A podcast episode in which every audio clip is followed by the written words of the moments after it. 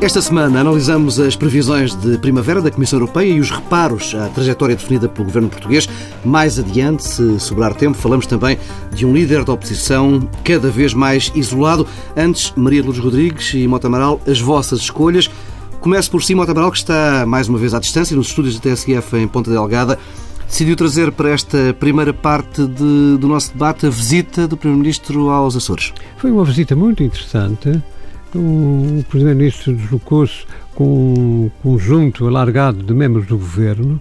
Houve uma reunião extremamente produtiva com o Governo Regional, eh, na qual foram passados em revista assuntos que estão a ser tratados nos diversos departamentos. Há conclusões eh, já desta reunião e é preciso sublinhá-lo, não é? Há a disposição do Governo de alterar um diploma do Governo anterior sobre a utilização dos recursos marinhos eh, garantindo os direitos da região consagrados, no, aliás, na Constituição e no Estatuto. Com isso ultrapassará uma jurisprudência sobre essa matéria fixada pelo Tribunal Constitucional desfavorável às pretensões regionais. Há também uma definição de um apoio eh, à reparação dos estragos grandes temporais do inverno passado, nomeadamente a disponibilização de mais de 100 milhões de euros para reparações nos portos e um dos quais também danificado é o Porto de Ponta Delgada. Hum. Há a disposição de valorização dos Açores na investigação científica no Atlântico. Tudo isso são aspectos uh, importantes. Há outras, um, com, outros compromissos sobre diligências a fazer no âmbito europeu, mas, enfim, mas, uh, são diligências uh, que vão ter resultados ou não ao que se há de ver a seguir. É, esperemos que tenham resultados, porque a situação da agricultura nos Açores neste momento é problemática e difícil mesmo. A promoção das exportações também é referenciada, é, esperemos que tenham bons resultados. O que me é, parece, sobretudo, sublinhar é a disposição de diálogo e essa declaração tão enfática do Primeiro-Ministro que se declara autonomista militante. Lembrou-me os bons velhos tempos de Francisco Sá Carneiro e de Francisco Balsemão. É, nos tempos mais recentes, infelizmente, não houve atitudes uh, tão firmes deste género na defesa das uh, realidades açorianas e da sua projeção nacional. Também parece descabida uma controvérsia que me parece ter ocorrido no âmbito nacional sobre a decisão do Primeiro-Ministro de se integrar na posição do Sr. Santo Cristo dos Milagres que ocorreu aqui nos, no domingo passado em Monte Delgada. É, sim, senhor, a questão da laicidade. O Estado é laico, com certeza, isso é inquestionável, está na Constituição e, de resto, é, digamos, a doutrina assente e é aceito por todos. Mas a sociedade não é. E nos há uma tradição antiquíssima da presença das autoridades neste eh, cortejo religioso que já teve a mesma presença do, do Presidente da República, uh, no ano 80 da, da visita a Regi, portanto, da presença do Rei Dom Carlos nesta mesma posição, e esteve o Jornal e antes na altura o Presidente da República. O Primeiro-Ministro, João Barroso, também já cá esteve. Agora temos o Primeiro-Ministro António Costa e as outras autoridades regionais sempre uh, se integraram nesta nesta manifestação religiosa, sem que isso prejudique de forma nenhuma uh, na fase em que estamos da vigência da Constituição de 1986, a da cidade do Estado e a separação do Estado relativamente às igrejas. Não foi, de, não foi de qualquer forma uma polémica muito, muito intensa. Manifestamente que não. Maria Lourdes Rodrigues, eh, mais uma edição do Fórum das Políticas Públicas do ISCTE.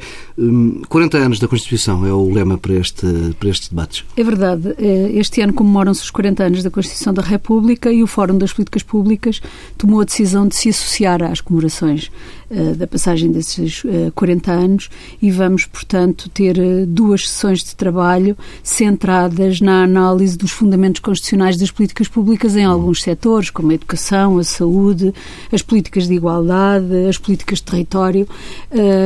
De facto, foram alguns dos princípios inscritos na Constituição que ancoraram, digamos assim, assim o desenvolvimento da intervenção do Estado, o desenvolvimento de políticas públicas em muitos setores e é interessante perceber em que medida, porque há desenvolvimentos muito desiguais, em que medida esses fundamentos foram fatores facilitadores uhum. uh, da, do, do, desenvolvimento dessas uh, políticas públicas. Uh, desta vez, o Fórum das Políticas Públicas ocorrerá, será realizado na Sala do Senado na Assembleia da República. Uh, teremos a presença a abrir a sessão do Sr. Primeiro-Ministro e o encerramento pelo Sr. Presidente da República. Portanto, penso que também são sinais da valorização do trabalho que o Fórum das Políticas Públicas vem fazendo e, sobretudo, uh, um sinal de valorização da nossa preocupação de juntar ao rigor uh, a experiência de, de políticos com experiência de governação, ou neste caso também com experiência parlamentar e juntar estes dois, estes dois tópicos, proporcionando, no fundo, a apresentação de perspectivas tão diferentes uh, como as que uh, têm hoje enquadramento no nosso, uhum. no nosso uh, sistema político-partidário e, portanto, a preocupação de garantir o pluralismo, de garantir abordagens pluralistas que permitam perceber as diferentes visões é o passo essencial para a posterior a construção de compromissos. Hoje fala-se muito na necessidade de consenso e na necessidade de compromissos.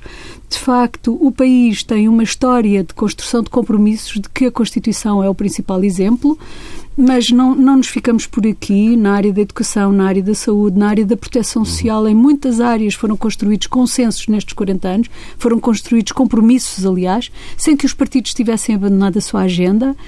Uh, mas hoje podemos considerar que uh, vivemos momentos de ruptura desses uh, compromissos e que era importante renová-los, era importante criar condições para a sua uh, renovação e o primeiro ponto para dar esses passos de, de renovação é compreender quais são as diferenças e quais são as, os pontos de proximidade das diferentes forças políticas e esse é o nosso contributo.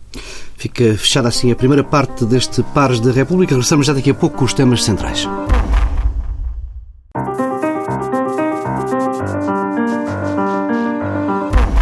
Começamos com as previsões de primavera da Comissão Europeia. Em resumo, Bruxelas reviu em baixa as previsões para o crescimento, colocando o crescimento da economia uma décima abaixo do previsto pelo Governo e antevendo um déficit meio ponto percentual acima das estimativas do Executivo. São diferenças pequenas, mas eh, acabam por sinalizar o pessimismo de Bruxelas.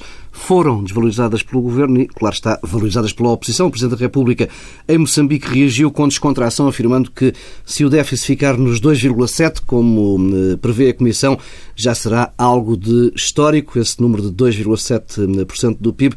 Apesar deste valor para o déficit nominal ficar abaixo dos limites do tratado, os técnicos de Bruxelas alertam para o rumo do déficit estrutural, com uma consolidação longe dos objetivos traçados eh, pelos tratados europeus. Deixam ainda assim um aviso à falta de medidas de consolidação orçamental. É preciso mais um pouco de contenção ou de austeridade, como se quiser. Hum, como é que viram este, estes avisos da, da Comissão? Maria dos Rodrigues, comece por si. Uh, bom, um, eu não tive a oportunidade de ler todo o relatório com a atenção uhum. que ele merece, mas em, em, em, qualquer caso, aquilo que considero é que há uma boa notícia, há uma ótima notícia e o Presidente da República analisou bem a situação. Uh, e a boa notícia é que se prevê tanto uh, nas estimativas da Comissão como nas estimativas do Governo, que o déficit em 2016 fica abaixo dos 3%. E isso é uma excelente notícia que nos permitirá sair da situação de déficit excessivo. Uh, tudo o resto são considerações, mais meio ponto, menos meio ponto. Uh, de facto, uh, globalmente, nós podemos finalmente estar numa situação em que, tanto as, nas, nas estimativas da Comissão como nas estimativas perspectivas do governo se prevê um déficit abaixo dos 3%. Quanto às considerações sobre o déficit estrutural, já aqui dissemos, e muitos peritos têm uh, sublinhado uh, tenha sublinhado uh, a circunstância do déficit estrutural de ser uma fantasia, quer dizer, é algo de muito impreciso que não pode vincular os países da mesma forma que o, que o déficit das contas públicas. e um, o, o, relatório, naquilo que pude ver, tem, outras, tem outros aspectos menos preocupantes para Portugal, mas muito preocupantes para a zona euro. O que nós podemos dizer é que não se vê luz ao fundo do túnel ainda com este relatório. A Comissão insiste em temas como o do déficit estrutural, ao mesmo tempo que já se faz uma discussão para que se abandone esse indicador e se construam outros, mas mesmo assim parece haver um desfazamento ao nível dos, uh, dos, uh, da, da, dos, dos, diferentes uh, organismos da, da, da, União Europeia que vão sempre mantendo uma pressão, na minha opinião, excessiva e que muito prejudica o país. A má notícia no relatório é, de facto, a situação do déficit em relação a 2015, que uhum. fica acima dos 3%. Isso, de facto, não é uma boa notícia, só vem confirmar aquilo que já eram preocupações manifestadas por muitos, do impacto que a resolução do Banif teve sobre as contas públicas no ano anterior. É mesmo, é sempre... mesmo tirando o Banif fica acima do Mesmo tirando o Banif fica acima, mas muito agravado com a, com a situação do, do Banif e isso de facto é a má notícia. Tudo o resto, acho que o que se deve retirar deste relatório é que uh, pela primeira vez há uma, uh, uma coincidência de posições entre a União e o Governo e isso é, é, apesar de tudo, uma base para algum otimismo. Uh, sem prejuízo de muitas das dimensões do relatório serem, continuarem a ser muito negativas uhum. para uh, não apenas para o país, para a zona euro no geral. Há muitos problemas para os quais não se apontam as soluções que se discutam, que já estão no debate público, que se discutem, estando no debate público, mas que não, não, não têm ainda cabimento nestes relatórios da Comissão. Mota Manuel, o que é que conclusões é que tira de, deste relatório da Comissão? As conclusões uh são moderadas, não tenho grandes expectativas sobre estes relatórios da Comissão. Embora até me parece que não merecem muita atenção. Eh, Deviam saber a mesma coisa, eh, parece ter sempre a preocupação de estabelecer um quadro de referências abaixo daquilo que é apresentado. Isso já vem de trás, é, o sistema é o mesmo. E neste caso, é, com diferenças de décimas, eh, o que acaba por ser ridículo prever um crescimento eh, de 1.1 em vez de 1.2, como está no ordem do Governo, é, não tem, não tem, é, é uma quantidade dirigenciável. Ainda por cima, quando a parte positiva é que prevê crescimento, embora anémico, aliás, também a previsão do uhum. Governo de um crescimento anémico, mas, apesar de tudo, é, é, é crescimento. E isso vai lá aquela atitude da, da, dos serviços da, da burocracia de Bruxelas que eh, a mim me indignam profundamente, que é uma espécie de perseguição arrogante aos países pequenos e com problemas, enquanto que fazem vista grossa aos, uh, às atitudes dos países maiores. A França há tempos declarou que não ia cumprir uh, reticências de qualidade nenhuma, restrições estabelecidas nos tratados e nessas, uh, nessas outras uh, regras europeias e, e, ninguém lhes foi à mão. E os reconhecidos têm que fazer, tomar providências para garantir a sua segurança interna e pronto. Não falamos dos outros aspectos políticos, do que está passando em termos de respeito dos das regras democráticas eh, em países como a Polónia ou como a Hungria e, e, na mesma de Bruxelas faz vista grossa sobre isto em contrapartida nessas eh, milionésimas de diferença eh, relativamente aos países que têm dificuldades financeiras é o que se vê. É, portanto, um, uma situação extremamente penosa e que mereceria uma modificação. Simplesmente não vejo neste momento na Comissão Europeia uh, o rasgo político que em tempos por lá houve eh, para mudar as coisas.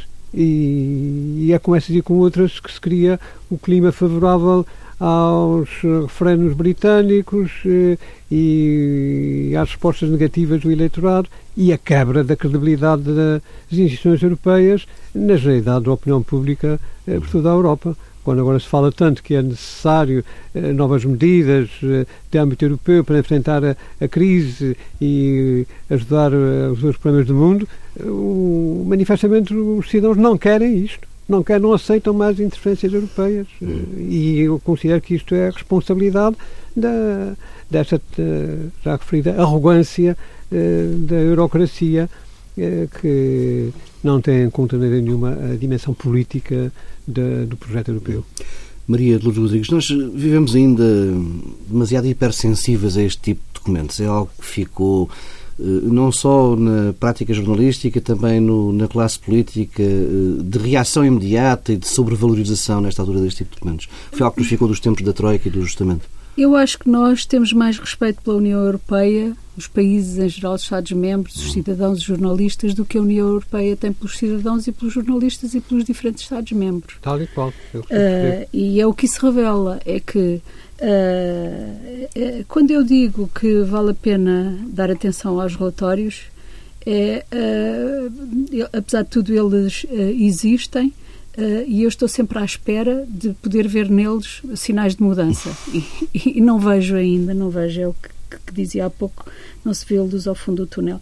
Mas eles são, de facto, uma ameaça à uhum. governabilidade dos países, de países como Portugal. Quando o Dr. Mota Amaral fala na, na, na, na perseguição arrogante, na arrogância tecnocrática, essa arrogância constitui uma verdadeira ameaça para governos como o governo português, uh, baseado numa coligação, como o governo grego, para os governos dos pequenos países esta perseguição arrogante constitui uma ameaça. E eu tenho para mim que é hoje a nossa principal ameaça à governabilidade uh, e à governação do país está na União Europeia. Uhum. Nós somos mais capazes de resolver os nossos problemas se não tivermos estas ajudas, uh, estes empurrões que, que nos vêm do, do, do exterior. Infelizmente, porque já houve períodos na história recente em que o país foi ajudado pelo impulso uhum. de políticas europeias. Neste momento, uh, o, que, o que podemos esperar sempre uh, é ainda uma ameaça, um risco de desagregação, de descredibilização, de falta de respeito, de ingerência ilegítima e desconsideração pelos cidadãos, uhum. pela legitimidade democrática que é construída em cada um destes países. É, é, afino no mesmo diapasão. E parece-me que é lamentável que se dê de portas para dentro, tanto eco e tanto relevo a essas pequenas minudências dos relatórios europeus. É, muito bem diz o Presidente Marcelo, parece que existe um economista postado em cada esquina para imediatamente dar eco a estas coisas. Não, não, não merecem este eco. Quando o eco lhe dá a oposição, bom, isto é explicável e de resto corresponde ao, à praça anterior. Eh, porque eh, essas eh, críticas e, e, essas discordâncias também se verificaram no período anterior e, eram empoladas pelo partido, pelos partidos que dançaram na oposição. Portanto, isso, digamos, faz parte. Aí pouco mudou, não é? É, mas, mas pronto, faz parte das. E também admito que seja também desvalorizado em termos de, de, de da percepção dos cidadãos. Agora, há aqui o o eco comunicacional, eh, esta é que me parece que é exagerado e talvez não merecesse. Essa é a minha opinião. Maria dos Rodrigues, eh, falava há pouco de, de, serem estes documentos ou esta pressão externa, eh, estes constrangimentos externos serem provavelmente a maior ameaça à governação. Será apenas isso ou poderemos ter a prazo, até devido às baias e às barreiras que, que nos são colocadas eh, em termos orçamentais eh, pelas instituições europeias, podemos ter os partidos eh, da esquerda que suportam o governo no Parlamento a começarem a traçar linhas vermelhas? Ainda hoje a TSF deu notícia da moção de estratégia do Bloco de Esquerda para a convenção do próximo mês e aí fica claro que os bloquistas querem uma nova estratégia para acabar com a austeridade, querem um programa mais ambicioso e colocam ali algumas prioridades em cima da mesa, por exemplo, a renegociação da dívida pública ou uma intervenção sobre a banca por forma a, a assumir controle público do sistema financeiro. Hum, é primeiro para levar a sério este discurso da Europa e é também para levar a sério este discurso do Bloco de Esquerda ou são ambos discursos para consumo interno? Não, não creio. É muito importante que os diferentes partidos, mesmo estando envolvidos numa coligação, continuem a desenvolver uh, pensamento próprio sobre os mais diversos problemas e, portanto, é natural que o Bloco de Esquerda uhum. e até o Partido Comunista e até o PS desenhem os seus próprios programas. Uh, aquilo que é uh, a base desta coligação são os pontos que esses programas têm em comum, aquilo que são objetivos comuns e isso é, é assim em todo o lado, não é apenas em Portugal. Nós estamos é pouco habituados uhum a, a este tipo de coligações. Aquilo a que assistimos com as coligações PSD-CDS, que foram as mais recentes, foi um, uma quase anulação dos diferentes dos, dos, dois partidos num programa comum uh, em que um dizia mata e outro dizia esfola. Uh, e, portanto, uh, mas em que se deixou de perceber o que, é que era o pensamento do CDS e o que era o pensamento do PSD, com uma extrema radicalização à direita em muitos destes, destes pontos. Uh, e, portanto, eu, eu continuo a, a, pensar, enfim, o futuro ninguém sabe, nem uh, podemos ser surpreendidos, mas continuo a pensar que a coligação uh, está para durar, até porque perderiam muito as três forças partidárias envolvidas neste acordo com hum. uma ruptura, sobretudo se ela fosse extemporânea e não fosse compreendida pelos portugueses. O que eu digo é que uma ruptura pode ser provocada pela pressão externa, a pressão absurda e muitas vezes ilegítima da Comissão uh, sobre estes pequenos países, era aquilo de que falávamos, e isso pode levar, pode conduzir a uma ruptura. Por isso é que eu digo que a ameaça está uhum. no exterior. Uh, uma ameaça não apenas sobre o país, mas sobre a coligação, porque se podem Uh, colocar a, a, Portugal objetivos, podem-se impor a Portugal objetivos que não são compatíveis que são muito divergentes com as estratégias que possam uh, podem-se impor objetivos que anulem aquilo que é a base de entendimento, aquilo que são os pontos em comum, os pontos programáticos dos três partidos. E isso porá em risco a coligação. Não creio que seja para já e penso que o Partido socialista, o primeiro-ministro em particular, tem tido uma grande capacidade de ir contornando e ir ultrapassando. Vamos vendo, vamos vendo até quando Vamos ver até quando. Vamos ver também o que é que acontece no Reino Unido. É, vai ser muito importante o que acontecer no Reino Unido para, uh, para o prosseguimento destas, destas políticas e uh, destas políticas europeias. Montemar vê também como principal ameaça à estabilidade governativa em Portugal esta pressão externa? Se a pressão externa chegar ao ponto de exigir uma mudança das políticas que têm sido seguidas até agora e o retorno às regras da austeridade anterior, é evidente que isto é intolerável, desde logo para o próprio partido do, do governo, para o próprio Partido Socialista. Uh, nessa altura, uh, ficaríamos com um problema parecido com aquele que sucedeu na Grécia há uns tempos atrás, que é, seria preciso ouvir o, o povo soberano em eleições. Mas o certo é que o refinadíssimo analista político, que por acaso neste momento é o Presidente da República, diz eh, que as próximas eleições vão ser as eleições autárquicas do final do próximo ano. O que dá um sinal de estar antecipando que há de acabar por haver um acordo sobre o orçamento de 2017 entre os partidos que neste momento estão envolvidos na, no apoio ao governo minoritário do Partido Socialista. Uh, julgo a esse respeito que eh, parece que é preciso é, perfilar melhor aquilo que dizia o professor Eduardo Jacqueline. Eh, não sei se estamos perante uma coligação de governo, nós estamos, na minha opinião, estamos é perante um governo minoritário do Partido Socialista Sim. que tem um apoio parlamentar, um entendimento parlamentar com os uh, outros partidos à sua esquerda. Em todo o caso, uh, o, temos que uh, ser otimistas na nesta linha de defendermos a estabilidade política para termos estabilidade social, económica e social. E eh, a citar também uma frase recentíssima do Presidente Marcelo. Eh, procurarmos permanentemente as, eh, sublinhar as dificuldades que se encontram perante nós não ajuda a este eh, esta instabilidade. Antes, e, antes de irradiar felicidade do que irradiar azedume, é isso? Exatamente, é, é muito, está muito bem, é muito bem dita. É? E por isso é, é indispensável que, há, é, melhor dito, favorece a estabilidade que haja um, um clima distendido e, portanto, que os fatores negativos sejam Uh, postos no seu devido lugar e se apontem aspectos positivos também usar, mesmo até nessas uhum. famosas previsões de de primavera da Comissão Europeia há aspectos positivos que interessa eh, sublinhar nesta fase. Bom, e eh, agora vou ampliar mais o nosso ângulo de visão para o, o que se está passando, o que se que se passa na Europa, o, na União Europeia, melhor dito, o problema do, do, do referendo no Reino Unido é crucial. Uh, Ainda ontem, numa entrevista, a Presidente da, do, da Câmara dos Deputados da Itália uh, dizia claramente que o que diz muita outra gente, a saída do Reino Unido da, da União seria o começo do desmantelamento da, da União Europeia e, portanto, uma crise gravíssima. Ora, nesse quadro é que me parece absolutamente inaceitável que depois se venha pegar com os países pequenos por causa dessas minudâncias uh, que há pouco aludimos.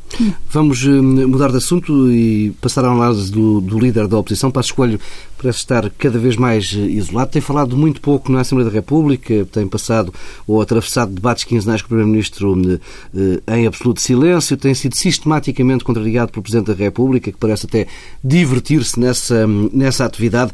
E a questão que vos queria colocar aqui é que até que ponto é que este nível de intervenção política parece um pouco motivada pelo ressentimento ainda, já passados tantos meses das eleições, até que ponto é que isto pode começar a prazo a ter consequências internas dentro do PSD? Uh, ah, bom, uh, também não sei responder a essa pergunta e se quer que lhe diga nem sei bem o que dizer. Dá vontade de uh, chamar a isto o líder da oposição, Passo Escolho Birra. Birra, é uma... Eh, e não sai desta, não é? Sempre descontente com o país que tem. Quando governava, estava descontente com os portugueses, manifestou isso muitas vezes. E agora, líder da oposição, continua descontente com uh, o governo, com os portugueses, com as instituições. E eu não sei o que dizer pelo seguinte. Um, Compreende-se que um líder da oposição faça uma posição forte. Compreende-se que, sobretudo neste caso, em que o líder da oposição foi primeiro-ministro, que não concorde e que faça uma oposição e discorde veementemente, não apoie as iniciativas, que procure alternativas e as afirme, que se recuse até a fazer compromissos. A minha questão é mais uma questão de é, tom. É, é, mas não é só de tom, é de tom e de substância também, porque hum, tudo isso se compreende embora seja pena porque o país precisava de uma. Uh, uh, uh, o país precisava mesmo de construir compromissos e, portanto, precisava de uma atitude uhum. diferente do lado da oposição. Mas compreende-se, compreende-se, na atual conjuntura, que o líder da oposição tenha uma recusa firme e faça uma oposição muito forte. Aquilo que não se compreende, sobretudo um líder da oposição que foi primeiro-ministro, é que. Hum, ponha em causa as condições de funcionamento das instituições e até a governabilidade do país. Quando Passos Coelho recusa o PSD recusam a negociação com o PS para a nomeação de dirigentes, para a nomeação de, de, de altos cargos da, da administração, isso põe em causa uh, o funcionamento das próprias uhum. instituições, já está a prejudicar o país para além daquilo que é a, a legítima oposição que deveria estar a fazer. Como se compreende mal as atitudes de, de subserviência em relação à Europa que põem em causa, que minam aquilo que é a imagem externa do país. E, portanto, isto não é apenas uma questão de tom, é uma questão com efeitos, de facto, substantivos sobre a imagem externa do país e sobre as condições de governabilidade e de funcionamento das instituições. E isso Uh, compreende-se, não se espera e compreende-se muito mal em alguém que já teve responsabilidades de Primeiro-Ministro e que sabe o que são as dificuldades de governação. Poder-se esperar isso de um líder da oposição que não tivesse tido nenhuma experiência, como era o Passos Coelho, em 2010 uhum. e em 2011, mas hoje tinha que ser uma coisa diferente e não é, de facto, e isso é uma grande desilusão e, uma, e um prejuízo grave para o país. Bom, Tamaral, como é que tem visto o comportamento de Pedro Passos Coelho uh, na oposição que lidera o seu partido? Não é? Eu até compreendo a atitude dele. Ele está muito magoado, ele assumiu-se como salvador da pátria e agora vê-se rejeitado. Ainda por cima, eh, lidera o partido que é o maior partido na Assembleia da República, maior do que o partido que está no governo. Uhum. Tudo isso lhe causará certamente uma profunda, uh, um profundo estado depressivo, não é?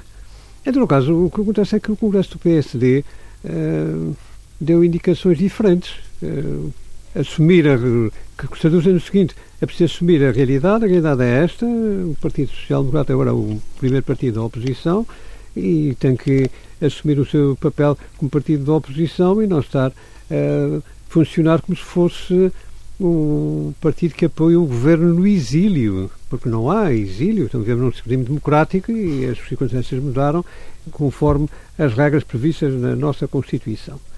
Ora bem, o que acontece? Vê-se que alguns dos uh, principais colaboradores de uh, Pedro Passos Coelho neste momento se afastam. O, o, mais destacado é Paulo Portas. Uh, ele agora está valorizando a sua lista de contatos na promoção das exportações portuguesas no existe um cargo pro bono. É uma atitude extremamente louvável. É, notícias recentes, o herdeiro presuntivo, Moreira da Silva, está candidato a imigrante de luxo, candidato a um alto cargo das Nações Unidas. Ele tem, de resto, um, um percurso académico muito superior ao da generalidade dos, uh, das pessoas da sua geração que fizeram carreira política nas Jotinhas e, e, mesmo como profissional tem Mas, créditos conseguidos, já... que é um, um candidato muito, muito uh, qualificado para o cargo uh, que está em causa e merecivelmente vai ser nomeado. Mas já, já, já, não, ontem, já, já, ontem teve notícia de que não, de que não, não iria vai. ser nomeado. Ah, não foi? Bom, não, vai, não. É pena. É, é, é, pena porque, enfim, iria certamente fazer um papel muito bom e seria benéfico também para Portugal. É, pronto, mas, mas de qualquer modo, mas há sinais, portanto, de afastamento. Ele não se candidataria se não tivesse, se tivesse entusiasmado fortemente com a fase atual e hum. há sinal que não está.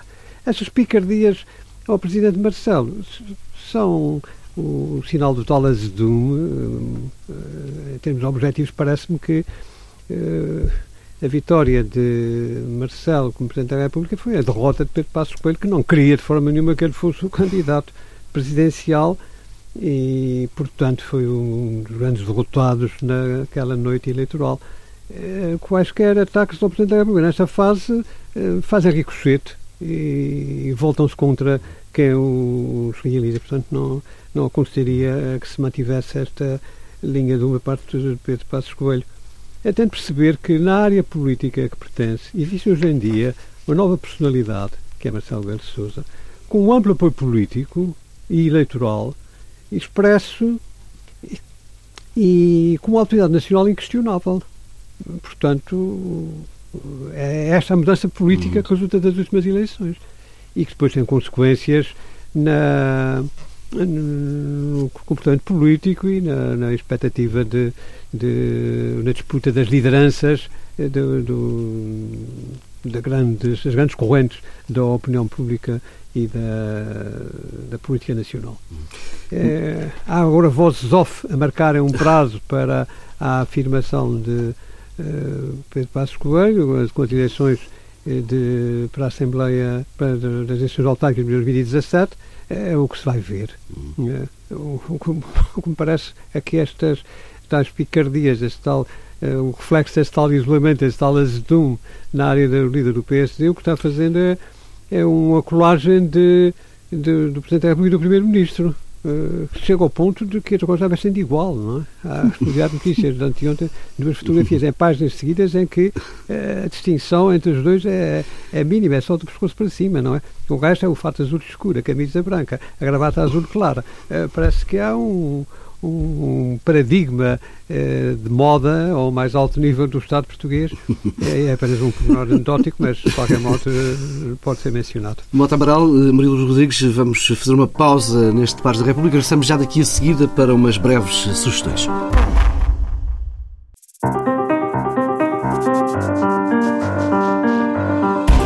Começamos com duas sugestões que têm necessariamente de ser muito breves. Temos o tempo já quase, quase esgotado. Maria dos Rodrigues nota para um disco de um compositor português do século XIX que era para si desconhecido, do século XVIII, eh, para si desconhecido, eh, um disco interpretado por músicos portugueses. Sim, é, o compositor é o Francisco António de Almeida, uh, a peça é O Triunfo do Amor, uh, interpretado inteiramente por músicos portugueses, por uh, cantores e instrumentistas, com exceção do Carlos Mena, que veio, é um espanhol que veio dar uma ajuda aos músicos do Tejo e às vozes celestes, são dirigidas pelo Marcos Magalhães, e é um disco belíssimo, gravado pela Naxos. A Naxos é uma grande editora que uh, divulga uh, música de, de, de, de, todos os cantos do mundo, mas sobretudo divulga música de uma forma muito acessível. São discos que estão uh, que, que, são sempre têm esse registro de serem sempre discos muito baratos, muito acessíveis e é foi para mim uma surpresa